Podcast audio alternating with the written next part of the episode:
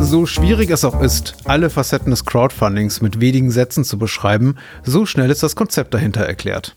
Das werden Sie in einer Minute im Gespräch mit meinem Kollegen Maximilian Heidkemper hören. Doch die inhaltlichen, aber auch qualitativen Unterschiede zwischen durch Crowdfunding finanzierten Projekten sind gewaltig. So gewaltig, dass es fast unmöglich ist, ein starres Regelwerk für Verbraucherinnen und Verbraucher hierzu zu formulieren. Im Optimalfall ermöglicht eine Crowdfunding-Kampagne Künstlerinnen und Kreativen, uns ganz unmittelbar an der Verwirklichung ihrer Vision teilhaben zu lassen. Ganz egal, ob es sich dabei um die Publikation eines Ratgeberbuchs, eine Smartphone-App oder die, wie bitte, Entwicklung eines unsichtbaren Regenschirms handelt. Nein, das habe ich mir nicht ausgedacht und pst, nein, dieser magische Regenschirm hat es trotz einer erfolgreichen Crowdfinanzierung nie zur Marktreife gebracht. Aber bevor wir darüber sprechen, womit ich denn als Unterstützerin oder Unterstützer eines solchen Crowdfundings rechnen kann, lassen Sie uns ganz vorne anfangen. Und dabei hilft mir Verbraucherzentralen Digitalexperte Max. Mein Name ist übrigens Patrick Lohmeier. Sie hören genau genommen und nun erst einmal zur Antwort auf die Frage, was ist eigentlich Crowdfunding?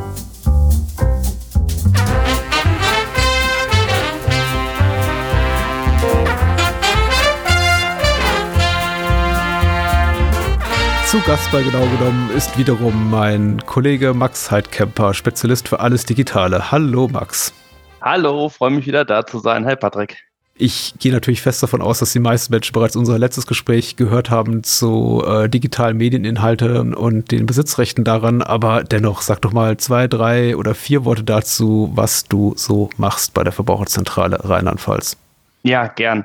Also vom Hintergrund, ich bin Jurist, Schwerpunkt ähm, im Medien- und IT-Recht, das heißt mit einer ausgesprochenen Computeraffinität, komme ansonsten von meinem Hintergrund stark noch aus dem Gaming-Bereich und von daher habe ich mich dem heutigen Thema so ein bisschen über mein Hobby genähert und bin ansonsten bei der Verbraucherzentrale Rheinland-Pfalz tätig, leite dort den Fachbereich Digitales und Verbraucherrecht. Ähm, ja, ich habe dir gerade im Vorgespräch gesagt, off-air, das ist kein leicht greifbares Thema. Wir haben ja ab und zu wirklich Themen, da nennt man einfach ein Stichwort und ich glaube, jeder Mensch weiß sofort, was gemeint ist. Beim Thema Crowdfunding werden wahrscheinlich, ich möchte mal konservativ schätzen, 50 Prozent unserer Zuhörenden sagen, hä?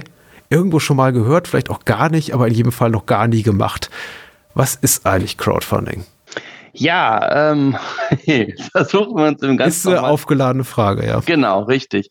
Also, wie nähert man sich dem Ganzen? Vielleicht mit der Übersetzung, Schwarmfinanzierung. Das wird auch sicher gleich viel einfacher, ne? Investieren da am meisten Schwärme.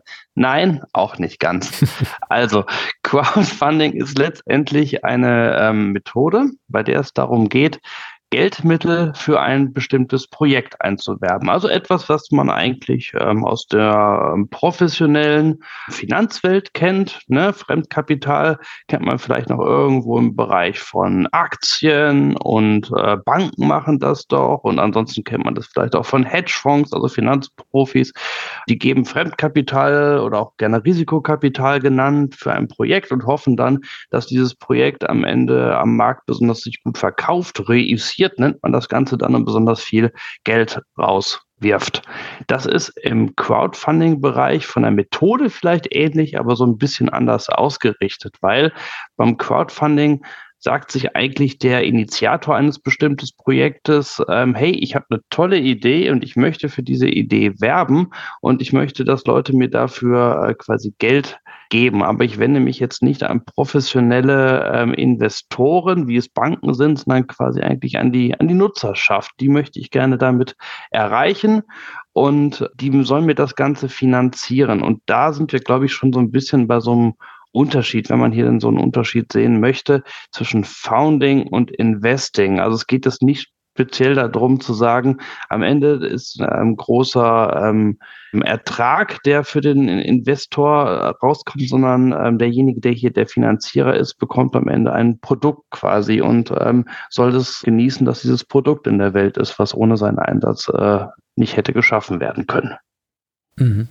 Eine weitere Sache, die ich auch bereits im Vorgespräch geäußert hatte, war ja die Befürchtung, dass selbst wenn man das Prinzip von Crowdfunding durchstiegen hat, eigentlich immer noch nicht so richtig weiß, was Crowdfunding macht und wozu es da ist, weil es einfach bezüglich der Projekte, innerhalb derer es genutzt wird, so vielfältig ist, dass man das gar nicht so auf einen Punkt bringen kann. Ich meine, wofür wird Crowdfunding genutzt und wer nutzt Crowdfunding? Ja, das ist sehr, sehr vielfältig. Also eigentlich kannst du sagen, der Kreativität sind hier keine allzu engen Grenzen gesetzt. Man kann vielleicht gucken, wo hat sich das durchgesetzt. Das, das Prinzip oder die Methodik, die gibt es ja schon einige Jahre.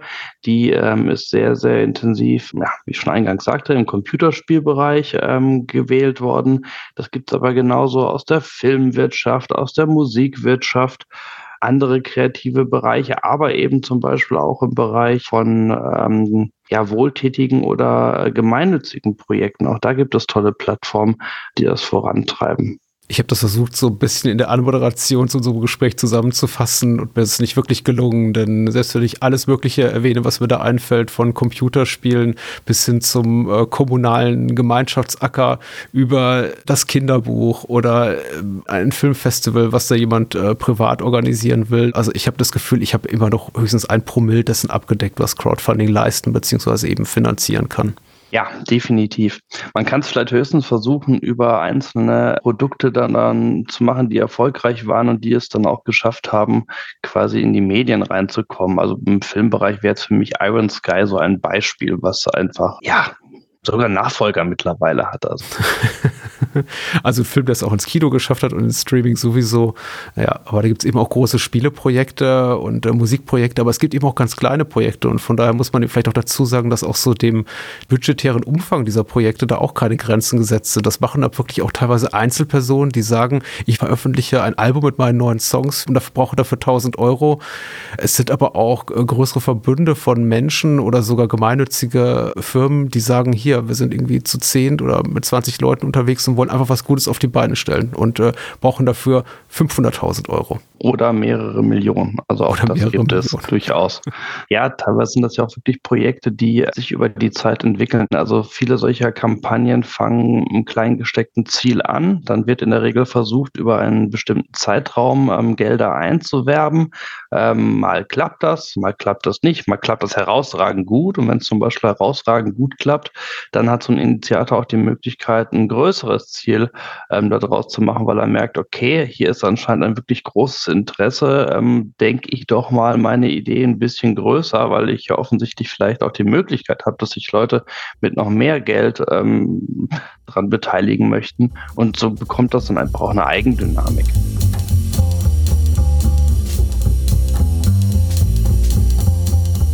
Wie groß die Unterschiede zwischen Projekten sind, die sich an einem Crowdfunding versuchen, lässt sich an zwei Faktoren bemessen. An dem zu finanzierenden Produkt selbst, beziehungsweise im gemeinnützigen Bereich dem Anliegen und an dem Geldbetrag, den es zu erwirtschaften gilt.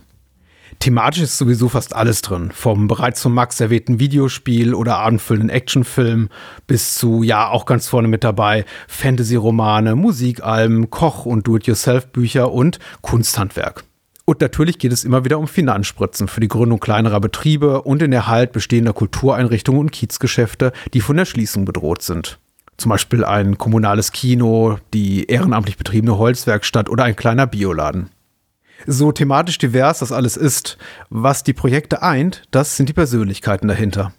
Also nicht etwa deren Charaktereigenschaften, aber ganz grundsätzlich, dass man eben sich vergleichsweise nah an den Menschen fühlt, die ein Projekt mit Hilfe von Crowdfunding realisieren möchten. Ganz anders als bei großen Investments seitens Medienhäusern, Banken und Finanziers ist man auf Seiten wie Kickstarter, Better Place, Startnext oder Indiegogo gefühlt ganz nah dran an der ja, Autorin eines neuen Science-Fiction-Romans oder am Gründer, der sich auf den Vertrieb von Biogewürzen spezialisieren will. Vielleicht kennt man die Menschen hinter diesen Unternehmungen bereits, weil sie erfolgreiche Influencer oder Künstlerinnen sind. In den allermeisten Fällen aber müssen sich die Menschen hinter den Projekten erst ein unterstützungswilliges Publikum suchen. Und ob sie dies finden, hängt natürlich von der Qualität des Projekts ab, für das sie Geld sammeln. Darüber sprechen wir gleich noch. Aber eben auch von ihrer Persönlichkeit und Glaubwürdigkeit. Ist letztere gegeben, sammelt sich das Geld gleich schneller. Und wie viel Geld gesammelt wird, das reicht von drei bis vierstelligen Eurobeträgen für eine Buchveröffentlichung oder ein kleines Kunstprojekt bis hin zu Millionenbeträgen für große Festivals oder die Entwicklung eines Videospiels.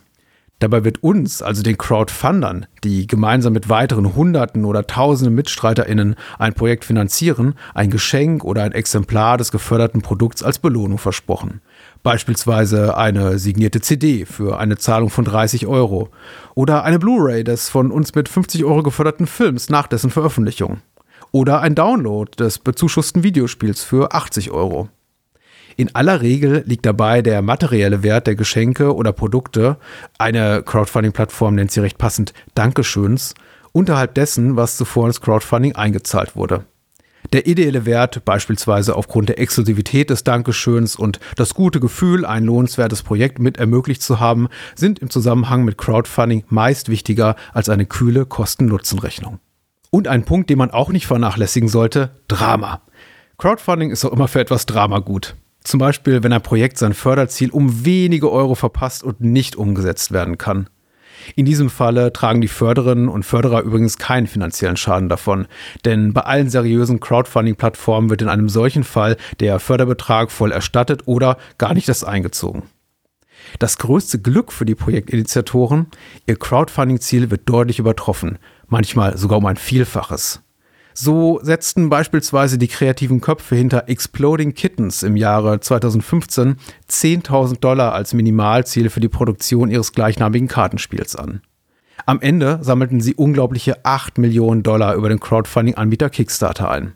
Aber zugegeben, das sind absolute Ausnahmefälle in einem Umfeld, in dem es in den allermeisten Fällen um Beträge mit drei oder vier Nullen weniger geht. Aber nun zurück zum Gespräch mit meinem Kollegen Max Heidkemper, der mir auch verraten kann, an wen ich mich wende, wenn das durch mich mit crowdfinanzierte Produkt meine Erwartung nicht erfüllt.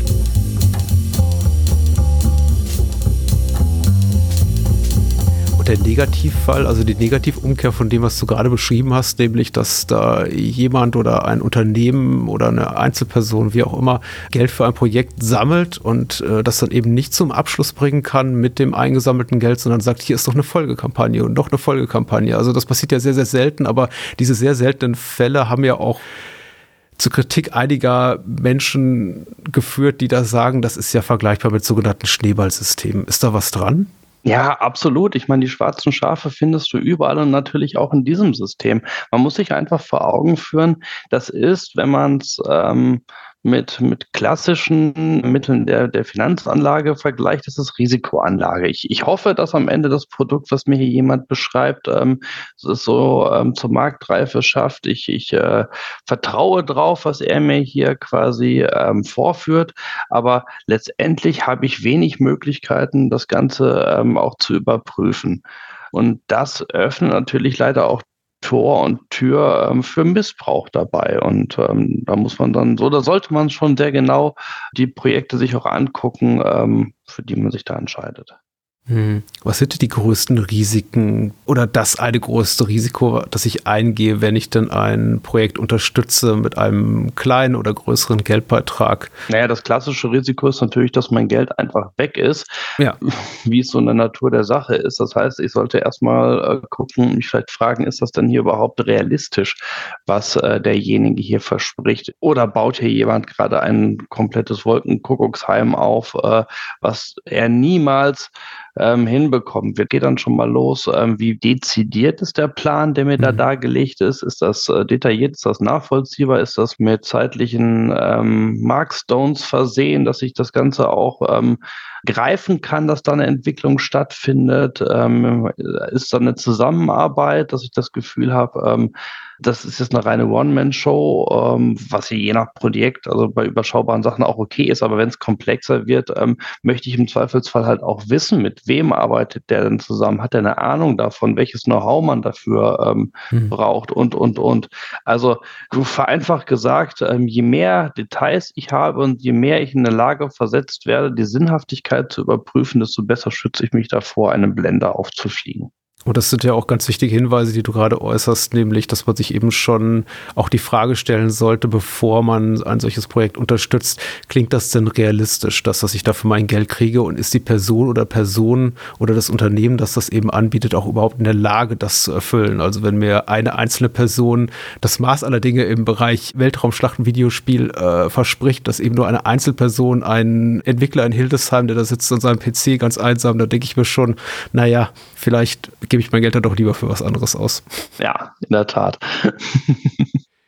Gut, jetzt habe ich ja mein Geld ausgegeben und ehrlich gesagt habe ich auch solche Erfahrungen schon gemacht, dass ich eben am Ende nicht das bekommen habe, was ich mir erhofft habe. Entweder war es qualitativ schlechter als das, was ich mir versprochen hatte, oder ich habe eben am Ende gar nichts bekommen. Ich möchte hinzufügen, ich habe auch in den allermeisten Fällen, in denen ich selber Crowdfunding genutzt habe, immer das bekommen, was ich mir so oder so ähnlich erwartet hatte. Aber es gibt so schlechte Ausreißer. Mhm. An wen wende ich mich denn dann? An den Projektinitiator selber oder an die Crowdfunding-Plattform? In den meisten Fällen wird man sich wohl an den äh, Projektinitiator selber ähm, wenden müssen. Die Crowdfunding-Plattform dient da ja ähm, vor allem als ein ja, Marktplatz, wenn man so will, Marktplatz der Ideen. Und wenn das jetzt nicht eine eine Pflicht der Plattform selber ist oder ein, ein Versehen der Plattform, dann muss ich mich schon an den ähm, Initiator selber wenden.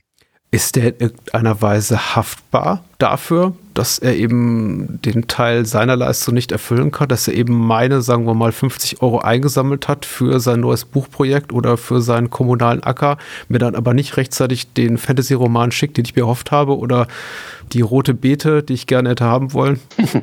Wenn er das so ausgelobt hätte, dann wäre er dafür haftbar, was er aber in den meisten Fällen schlicht auch nicht tun wird. Man muss genau prüfen, was wird einem dort versprochen. Mhm. Und daran muss sich dann der Initiator im Endeffekt auch messen lassen. Wenn jemand nur im Ungefähren bleibt, dass ich ja auch nichts Greifbares habe, dann wäre hart gesagt, hätte ich, hätte ich auch nichts, wo, wofür ich einen Haftbar machen könnte. Aber in so ein Projekt würde ich dann auch schon aus besagtem Grund eben auch nicht investieren wollen. Das heißt, irgendwann muss ich ja dann ein Produkt in, in, in der Hand haben. Und im Zweifelsfalle ähm, hat das jemand überschlagen, errechnet. Das heißt, er hat eine Finanzierungssumme. Wenn diese Finanzierungssumme eingeworben ist und der Produktionszeitraum dann auch abgeschlossen ist, dann habe ich im Zweifelsfall auch einen Anspruch auf dieses äh, Produkt. Und wenn er dem dann nicht nachgekommen ist, es sei denn, er hat sich das jetzt irgendwie ausbedungen oder, oder, oder es gibt Gründe, warum ähm, das nicht produziert werden konnte, dann kann ich ihn dafür auch haftbar machen im Zweifelsfall.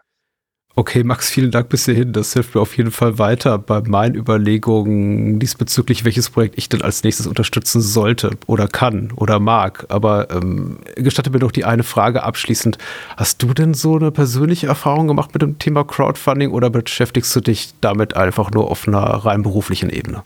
Mittlerweile äh, viel auf der beruflichen Ebene, auf der privaten Ebene, was jetzt so meine, meine Passion des Gamings angeht, ähm, nur noch weniger im Vergleich zu früher, was aber auch einfach mit meiner persönlichen Situation zusammenhängt, seit bei uns im Haushalt äh, zunehmend kleine Kinder eingezogen sind, ist einfach die Zeit fürs Zocken äh, übersichtlicher geworden. Und eins meiner äh, Herzensprojekte, das war noch damals im Jahr 2018, das war ein äh, sehr toll aufbereitetes äh, Mittelalter-Rollenspiel, was ich von Anfang an in der Crowdfunding-Kampagne unterstützt habe und äh, was jetzt auch fertig geworden ist und sicherlich auch ein, ein großartiges Spiel geworden ist. Allein ich bin bis heute nicht dazu gekommen, es äh, so zu testen und zu spielen, wie es äh, verdient hätte, weil dann kamen halt die Kinder.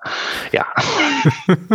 Eine Erfahrung bzw. Gefühl, das ich gut nachempfinden kann als Vater, ja. Aber das Spiel kann ja doch ein paar Tage oder ein paar Jahre liegen bleiben und dann ist vielleicht besonders gut abgehangen und dann erst recht gut. So sehe ich das auch. Die Vorfreude wächst weiter.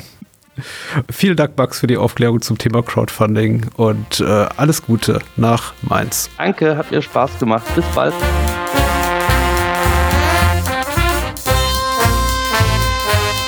Vielen Dank an alle Menschen, die die Produktion dieser Podcast-Reihe ermöglichen. Und natürlich danke ich Ihnen fürs Zuhören. Übrigens, diese und alle weiteren Folgen von Genau genommen können Sie in so gut wie allen Podcatchern und Audio-Apps hören. Dort können Sie unseren Podcast auch abonnieren, worüber ich mich sehr freuen würde. Und über eine Weiterempfehlung unseres Formats sowieso. Mehr zum Thema Crowdfunding, aber auch Crowdinvesting finden Sie unter www.verbraucherzentrale.de.